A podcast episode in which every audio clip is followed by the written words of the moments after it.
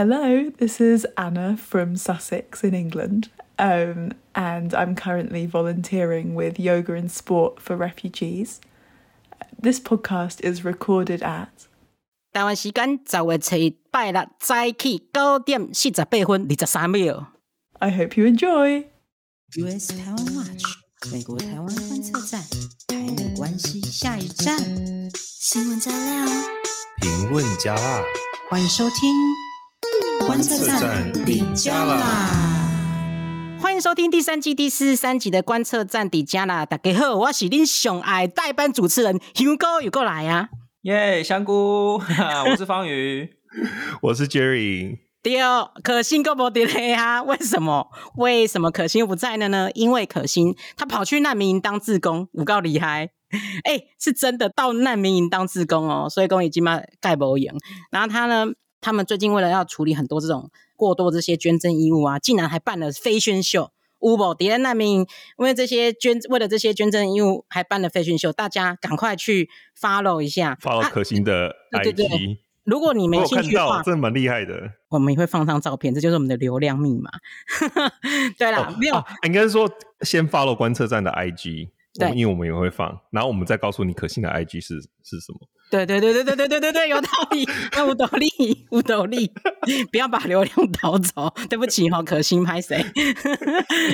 最主要的是，他也提醒大家说，其实做神书啊，不是讲啊，关杀那的后啊，捐衣服还要看衣服合不合适啊。然后，其实，在他的文章里面有在讲说，最主要就是说，你自己消费的时候自己小心一点，要对自己 responsible 一点，不要乱买一堆，其实就是最好的那个，就负责任的消费，负责任的消费。很多衣服那个组织还要花很多人力去整理，有的时候反而没有那么多人力整理那个去去捐赠的衣服，这样子。对，对他们反而花更多钱，花更多人力，然后最后衣服还是一样丢掉，所以其实没有帮到忙。总而言之，我真的觉得他的这个难民营这个废宣秀真的很穷，真的很屌，了不起。大家可以去 follow follow 一下。好，那我们回到我们今天的主题，我们今天呢还是一样有三个新闻哦。呃，最主要就是第一个我们会讲美国副总统贺锦丽出访亚洲，还对中国讲了重话，他抢了公党位都丢啦。然后第二个呢，我们会讲呃台美交流的相关新闻，包括呢啊台湾跟美国合作训练的这个军事单位竟然首度曝光了。然后再来就是我们的好朋友，大家最喜欢的这个前国务卿蓬佩奥，现在不能讲他胖皮哦，然后 对他现在有点他瘦很多了，又又再度来访了，而且这是他第一次来到台湾的南部哦。然后第三个就是有关我们的美国新闻，那美国新闻我们会讲，哎，这次的在呃佛罗里达有一个很严重的这个飓风。伊恩，那造成什么样的灾情？然后第二个新闻我们会讲，哎，千名中国学者竟然出走美国。好，那我们就进到第一个新闻环节。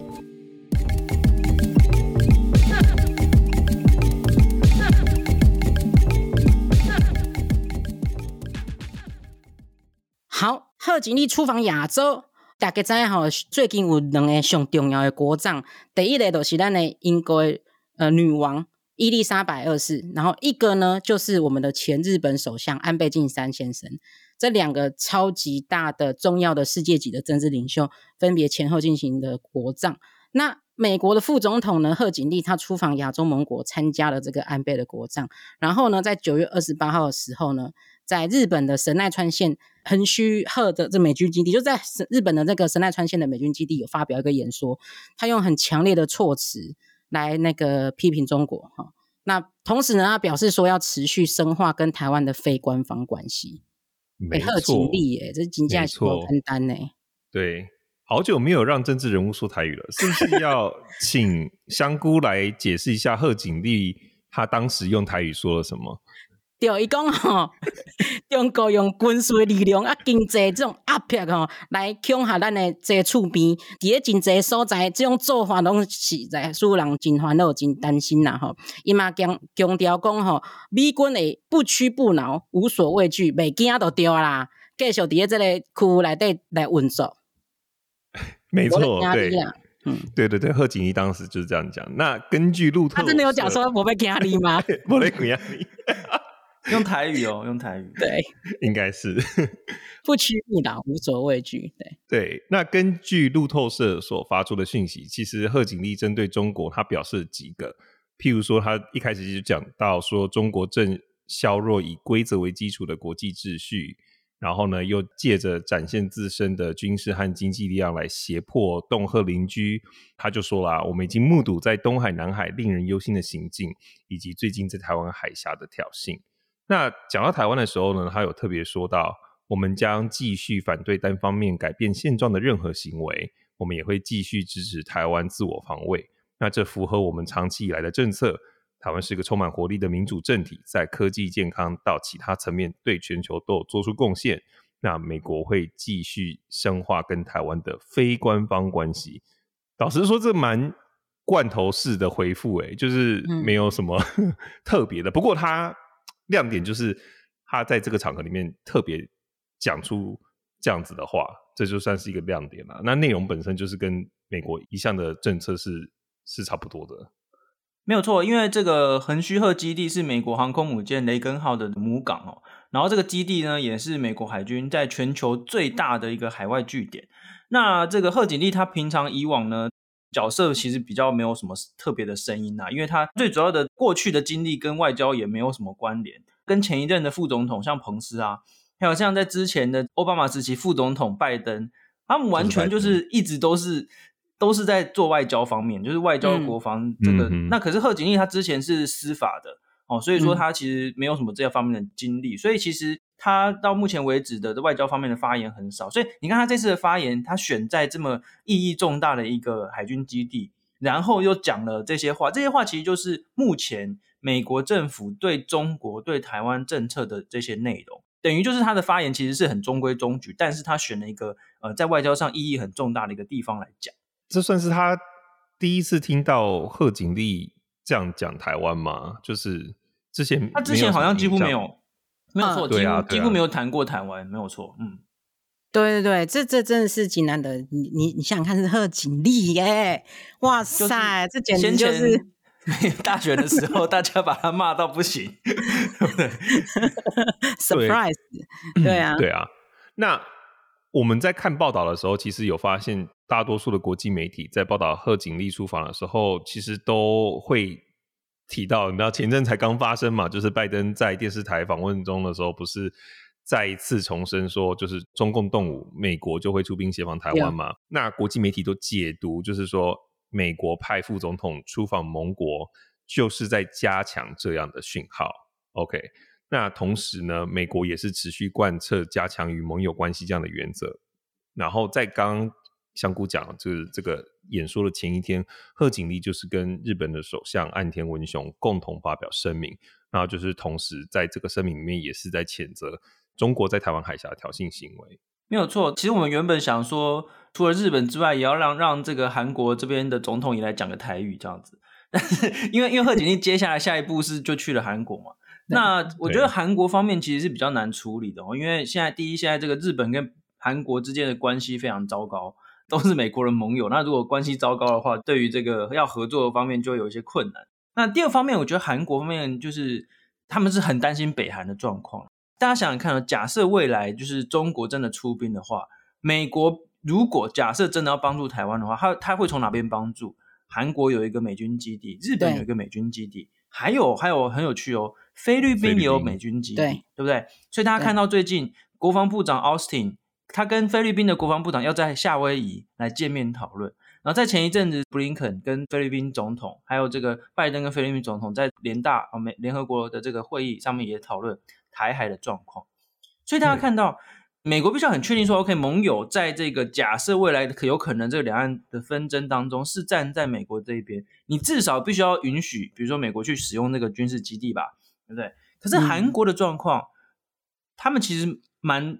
在意说，哎，那北韩会不会就突然间蠢动，然后突然趁隙而入这样子哦？所以其实我们常常在说啊，你看韩国就是亲中或者什么，其实不见得，因为他们那个北韩真的是一个很恐怖的这个威胁，而且而且北韩跟南韩超，而且真的就在旁边啊，平壤跟首尔就很近啊，比北京到台北还要近很多。而且贺锦丽去完之后，北韩马上就发射飞弹啊，对，没错。所以这，所以就是韩国的状况真的是很麻烦，因为你看首尔跟那个非军事区之间只有五十几公里，诶五十几公里，那个坦克一开就到了，真的是很恐怖，诶所以，所以你看说韩国嗯，他顶多就是谴责一下，然后就是他也没有办法直接的得罪中国，所以这个是未来我们还是必须要考虑哦，就是假设真的有两岸冲突的时候，会会发生什么事情这样子。对，是没错。那所以其实虽然说这个韩国处境大家可以理解啊，但是大家发现最近呃美国的这个态度，大家这样看，像拜登之前前阵子的讲话。我们都会说那个国务院会出来拖地，有没有啊？这次好像也没有特别再出来拖，可能就认了，反正就这样了，放弃了，然后已经放弃拖地这回事了。对，然后再加上贺锦丽，大家知道他之前给人家的印象，跟他这次出来谈话，确实跟以前都差非常多。其实如果敏感一点，都可以发现美国在这方面的变化走向战略清晰，确实是越来越清楚。好，那我们再进到下一个新闻，就是有关台湾跟美国的军事合作。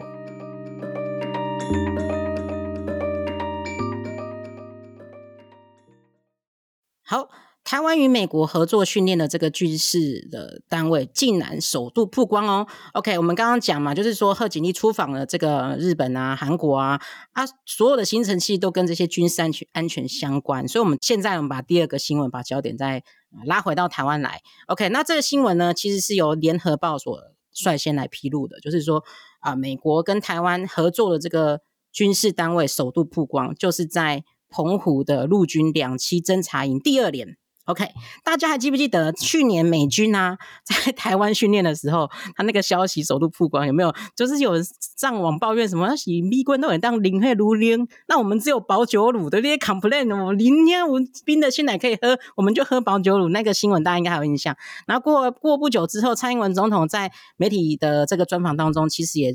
算是正式的这个对外确认说啊，确实是有美军的人员常驻在台湾来帮助训练。那在九月二十六号的时候呢，其实就首度有官方的这个讯息来披露说，哎，美军的跟这个台湾之间的这些军军事合作的训练基地，竟然就被揭露出来了。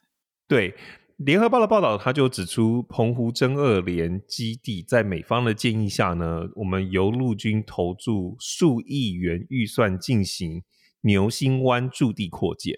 然后呢，其实就在今年落成启用了。那而且在启用的时候，是台美双方人员同时进驻。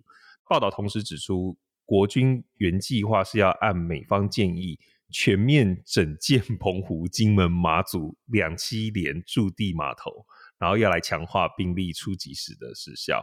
那澎湖、马祖原本有简易的码头，前者已经完成整建，那马祖仍然在设计中。听起来这是蛮蛮大的一个。蛮有规模的一个，蛮有规模的一个计划，对啊，对，对啊。那现在你讲是不是咱会当把这个物件看做甲进前拜登的讲话来做伙来看？因为进前拜登讲要协防台湾嘛，啊，美国行政部门嘛一直讲啊要加强这些合作啊，那其实这都是算讲一种一种合作啊，应该是。对啊，当然其实就是啊，因为长久一直以来都有人说美军不会来，美军会弃台。美国不真心驻台这些说法，那其实我们也讲过很多次，其实就是以美论啊，对啊。那不过这个讯息有趣的原因，是因为这个是媒体爆料，而不是官方释出的消息，所以不太确定放出讯息的人是是以什么样的心态。但不管如何，就是在澎湖有美军协助训练，这样子看起来的消息，也很可能是故意要放给中共看的。没有错，等于就是你看他连那个联合报连那个照片什么的都，哎，一般来说在军营里面是不能随便乱照相的吧？嗯，怎么会 怎么会整栋楼的照相照片都，都照？哎，都照出来呢哈？对啊，那个是偷照的，还是说就是不小心露出，还是还是说真的有人给他 故意要放出来？这这不得而知。但是我觉得中共可能显然会很不开心。你看在澎湖也是离岛，不是在台湾本岛。嗯，然后还有你看联合报还报道说什么？原本还打算什么在马祖什么，就是做这个两栖什么驻地码头，然后又好几亿元，这个讯息还蛮大条的，其实哦。但是我觉得哦，我们应该有一个必须要很小心的，就是说，现在这个以美论呢，跟先前的以美论其实有一种转向。什么转向呢？嗯、就是开始强调说啊，你看台湾这边加强自我防卫，跟美国合作，都是在惹中共不开心呐、啊。哦，台湾跟美国一起在挑衅中国、嗯、哦。那这个东西你去看。诶，又是联合报，像中时啊，或者一些比较亲中国的这个立场的这些媒体，这个转向最近真的超级明显。当他看到各种各式各样的跟中国相关的法案，还有美国想要帮助台湾的法案，还有美国跟帮助台湾的发言，以前他就会说啊，那都假的，那都假的。可是他现在已经没有办法说那都是假的，因为就是很显然，你看拜登已经讲四次，你再说他是假的，这说不过去，对不对？这次他都放弃拖地啦，国务院都放弃拖地啦。所以现在我们台湾的媒体就开始讲说，对，是真的，但是呢，这样子会让台湾进入战争，就是让害台湾，就是要跟中国打这样子。哎，这莫名其妙，这个逻辑上完全不通。你看，中国从来没有隐藏侵略台湾的野心，那我们台湾当然是必须要用各种方法努力做好，就各式各样的自我防卫的准备嘛。那自我防卫怎么会是一种挑衅呢？军事训练怎么会是一种挑衅呢？对，我们要加强我们的这个训练啊。这个在逻辑上跟实际上来说，你那些心中的人一直讲说什么，我们在加强防卫就会是让中国不开心，就是一种挑衅中国，这完全说不通诶。所以我们觉得现在啊，这个以美论的这个转向哦，就是是值得我们好好来注意一下的。但但我这边想要挑战一下，就是这的确是蛮难拿捏的一个。标准怎么说呢？就譬如说，像之前台湾政策法提出来的时候，原版它其实有蛮多象征性，然后是比较比较冲的内容。譬如说，就是要 TAKRO 证明嘛，变成 TRO，、嗯、对不对？那这些东西，嗯、那其实比较建制派的美方一些，我们也都知道，他长期支持台湾，但是他支持台湾是以美国的立场来支持嘛？嗯、那他们也会觉得有点。提心吊胆，就是觉得说这种象征性的东西，对不对？你做太过的话，的确是会有这种惹怒中共的的风险。他们的论点是说，其实我们还是有台美之间还是有很多事情可以做，可以继续深化跟交流，可以在不需要 让中国生气的情况下，还有很多东西可以做，这是他们的论点。可是这个东西就很容易跟刚刚方宇讲的这种以美论。被混在一起，尤其是对，因为本质是完全不一样的。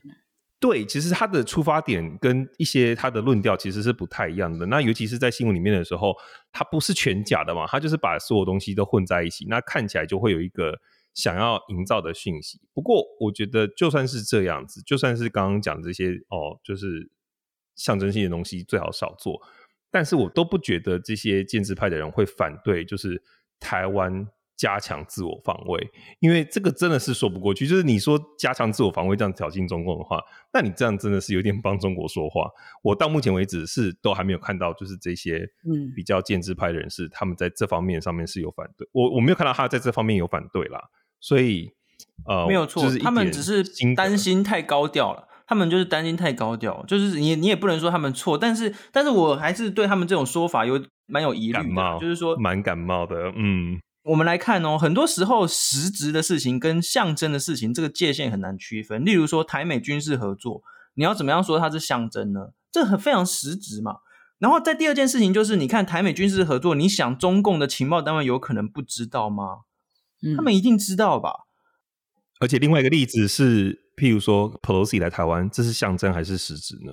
嗯，可是他来的时候就可以带动，就是你看那些国会议员推动很多的法案呐、啊，对，又有实质的效果，对，对啊。所以然后他来又去人权，就推动人权，这超重要的。所以我觉得这个象征跟所谓实质哦，这个这个区分是是蛮奇怪的啦。是一个艺术啦，有时候。对啊，你看，哎、嗯，香菇，你在你平常在那边做很多的这种办很多台湾相关的这个活动，你觉得那是象征吗？还是那是实质的呢？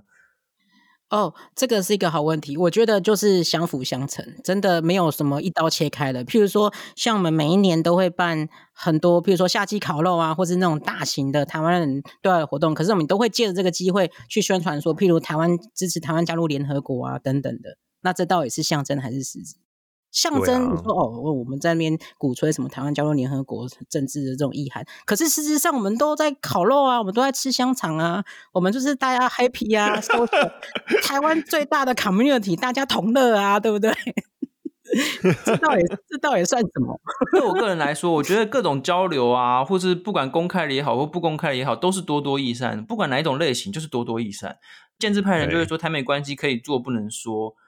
为什么不能说？我才不太能够理解。因为，因为其实我们不管做任何事情，或者不管，反正我们只要不统一，就会是挑衅，就会挑衅中国。中国就觉得就是回到初心啦、啊，讲了这么多，分析了这么多，大家大家不要忘了一个最重要、最重要一点：中国没有要去侵略、并吞美国，可是中国无时无刻都要并吞、侵略台湾，这个是非常重要出发点。啊、就是，就是它衍生出来的最后的这个形式，表面上的这个做法，哎，也许看起来是一样，可是实际上它的本质是完全不同。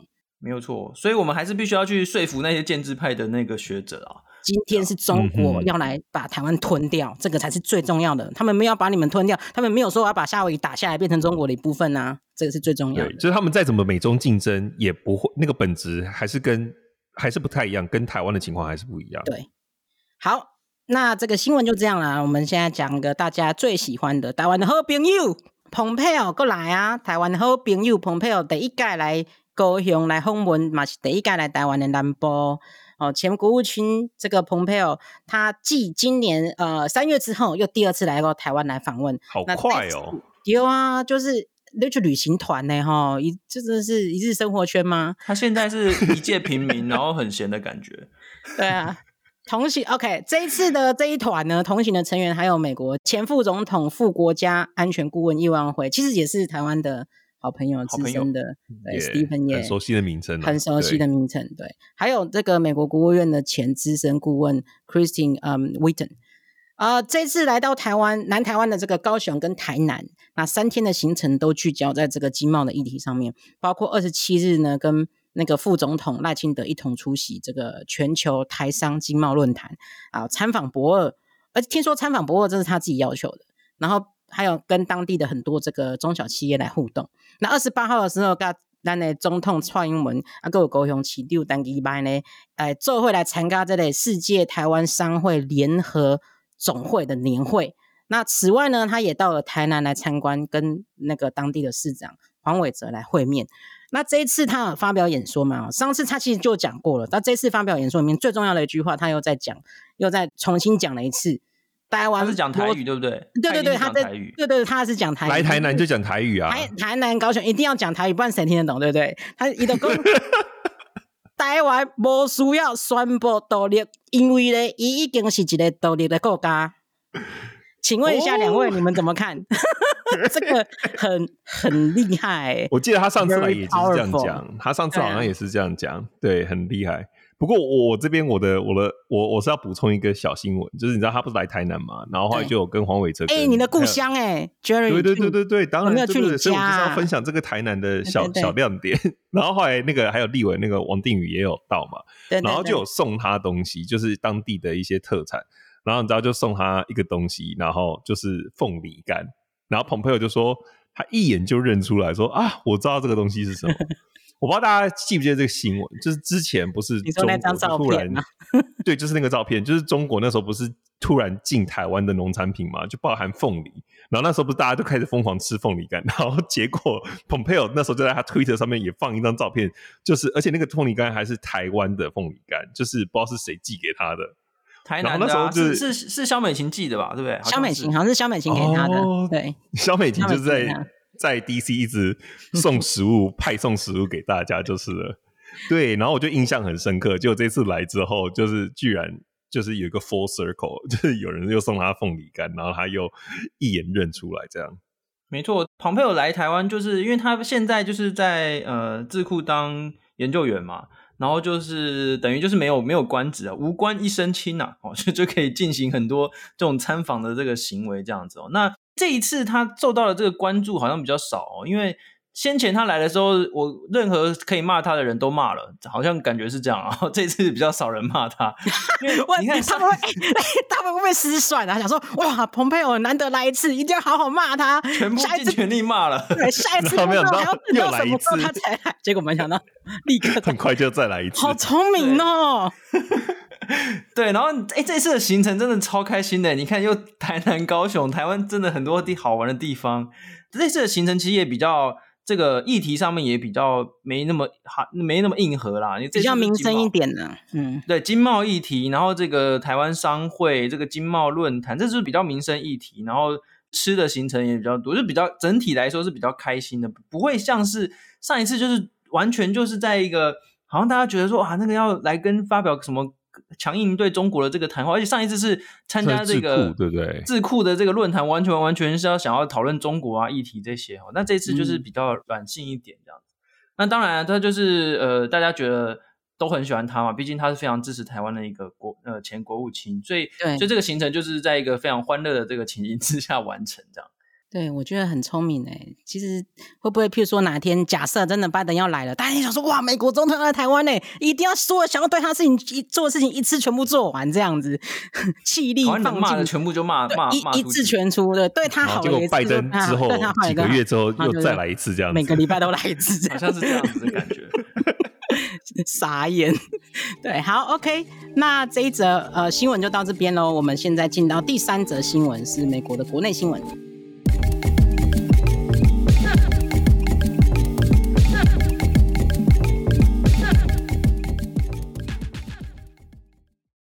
身为台湾人，你知道经济学人曾说我们是全世界最危险的国家吗？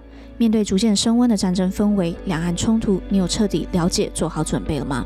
台湾的胜算一书由前参谋总长李喜明亲自执笔，也是全台湾第一本总长级上将撰写的战略书籍。他以四十九年实务战略经验，规划台湾迫切需要的国家战略，是美中对峙、区域情势紧绷的现在，我们急需要熟读的一本书。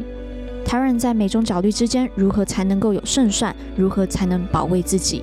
作者李喜明根据台湾的特殊处境，提出整体防卫构想，分析海外高度推崇的不对称作战如何可能在台湾应用，告诉我们想办法打赢战争，永远是最下下策的选项。无论是政府还是人民，首先最应该做的是避免战争。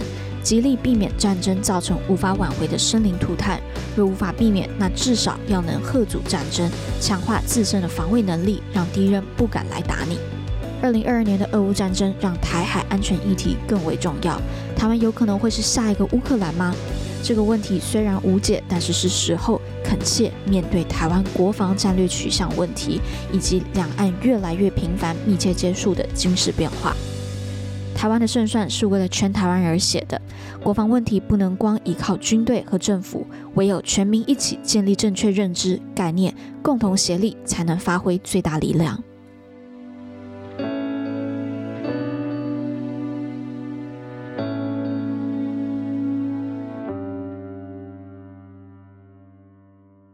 好，第三则，我们现在讲第一个，就是说，呃啊，佛罗里达非常严重的这个台风。那这个台风伊恩，对 Jerry 要不要帮我们分享一下这个？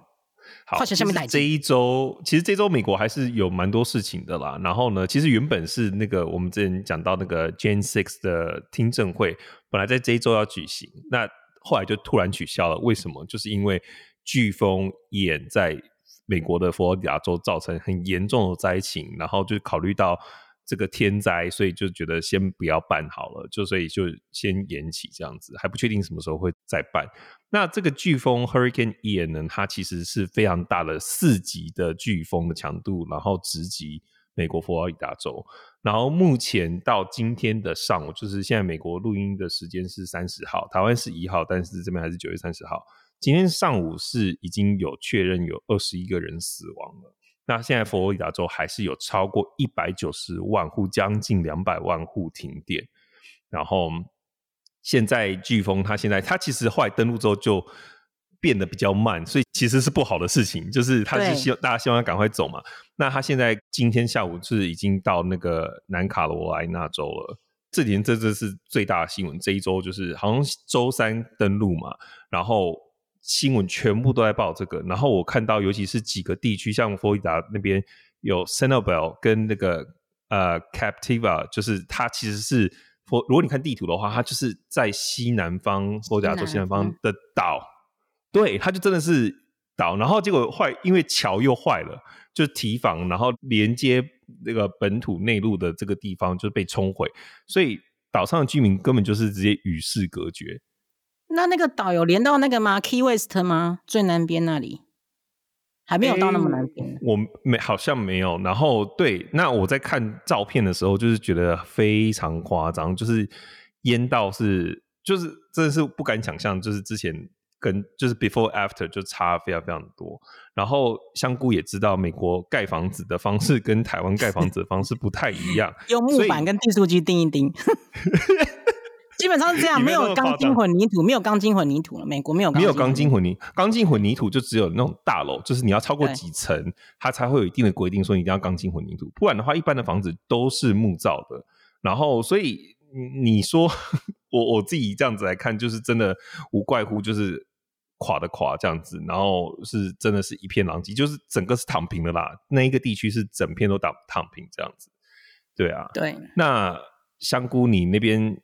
现在怎么样？没错，我的算是 该该地该州的居民，对不对？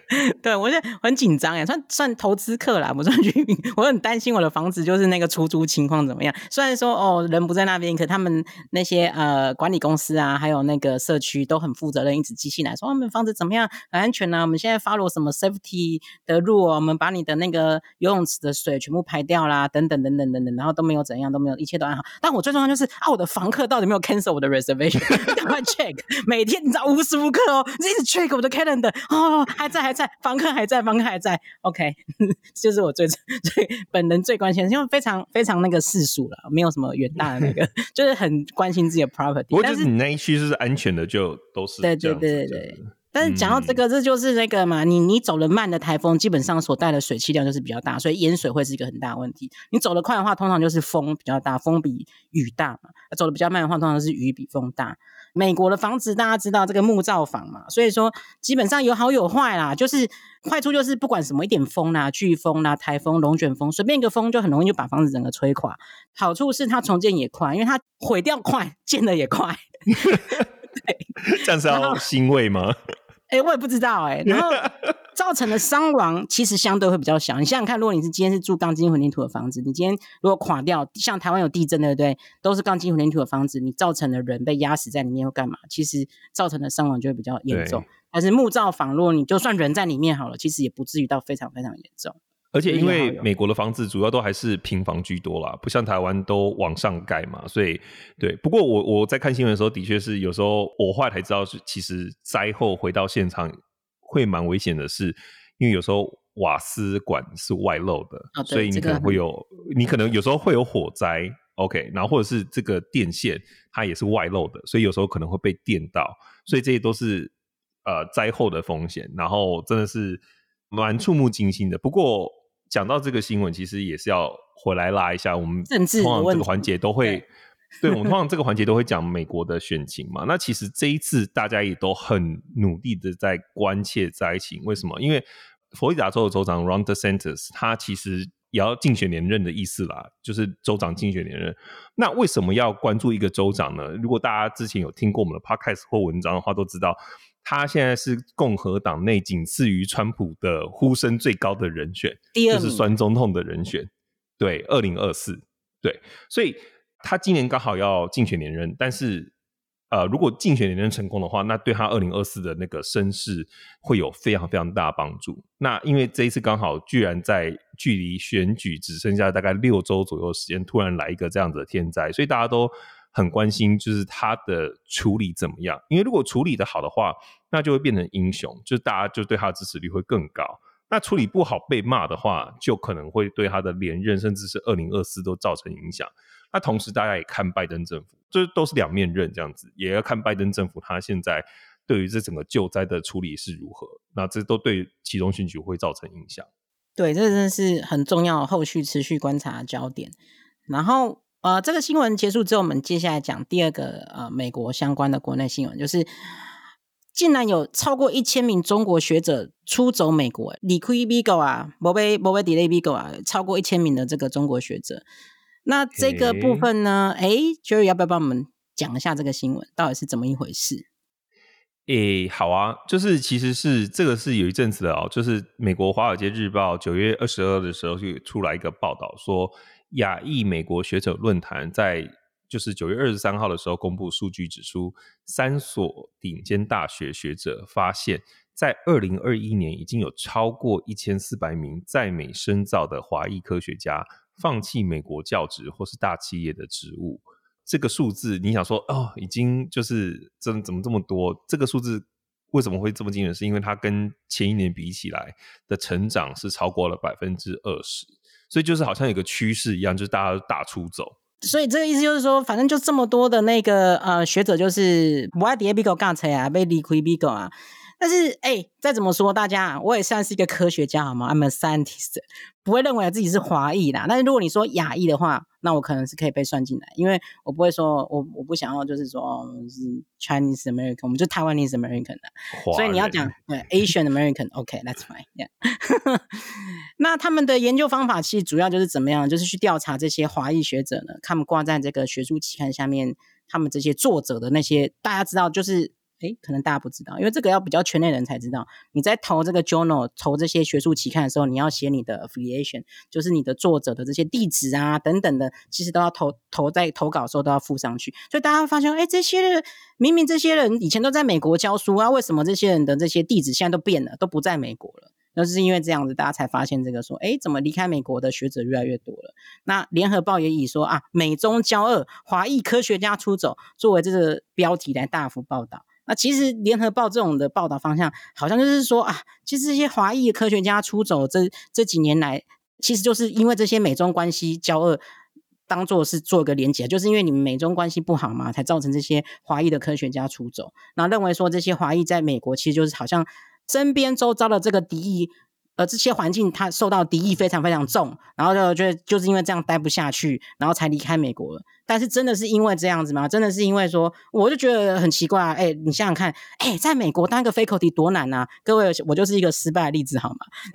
怎么申请都申请不上美国的 faculty，超级难的。你要精英中的精英，顶尖中的顶尖中的顶尖，你才有办法争取到一个美国的 faculty position 呢？你怎么会说走就走？就是说，怎么会说哦？因为附周周遭人、身边人对我有敌意，呃，内心小剧场、玻璃心破碎，我就走了。应该没有这么软弱，对不对？我觉得有点怪吧。对啊，你们觉得嘞，Jerry？对我，我是觉得，因为他报道里面有讲到说什么敌意啊、歧视什么的，那我又觉得这个是不是就是因为我们的确有发现这几年美国就是 Asian hate 就是的，譬如说犯罪率什么的都有上升，但是我觉得这个 Asian hate 我自己观察到是。对整体亚裔嘛，对不对？那为什么以出走率来说的话，其他亚裔好像出走率都没那么高？为什么就只有华裔所谓的华裔的科学家出走率这么高？就是这个蛮值得讨论的，就是到底是出了什么事情这样？其实我我身边的朋友，就是说不管是在业界也好，或者是在学界也好，他们都认为说，其实是有更多的中国人想要想办法留下来，或者是说，哎，是之前是哪一个政治人物发言说？这个什么要申请美签的这个中国人排队排到不知道哪里去，是吧？我自己我自己感受也是这样子，对啊，对啊，就是说，其实大家是中国人是在在中国政治状况越来越糟糕的状况下，是更想要去美国，想尽办法留在美国的，对啊。对啊，所以这个新闻其实其实 跟现实生活有点 不太一样。所以所以代表说他们待不下去，可能另有其他原因就是了。对，没有错。大部分的中国人是想要留在美国的，那为什么会待不下去？可能是有其他原因。好啊，这个就是前面铺梗铺那么久，就是 方宇跟香菇铺那么久，其实就是我们要接下来下一个，就是因为呃，帮大家补充一个新闻，就是我要接到这个新闻来。就是川普时期，其实那个时候有提启动了一个叫做“中国倡议”的一个计划，叫做 China Initiative。那这个其实是一个联邦调查局的一个调查行动。那它就是为了要防止美国国内大学里面的经济和科学情报被盗走。啊、那虽然现在对，虽然这个倡议项目现在已经停止了，但是其实对于间谍行动的调查，就是 FBI 一直都有在持续进行中。那美国和英国最高情报单位的负责人呢，在七月的时候还有公开谈论这件事情。那我们以下就帮大家整理几个，就是我们观察到的外媒，就是美国这边媒体的报道。譬如说，《纽约时报》九月十五号的时候就有刊出一篇报道，说中国正在发动间谍攻势，民主国家准备好了吗？那这个作者呢，他先前是在英国情报单位工作了三十年。那他警告大家，中国的渗透跟间谍的工作范围已经超乎大家的想象了。那文章里面就说，中国已经获得了全球经济和外交影响力。那这个使得他们的秘密行动的范围远远超出传统情报的收集的规模，而且规模是越来越大，很有可能压倒西方的安全机构。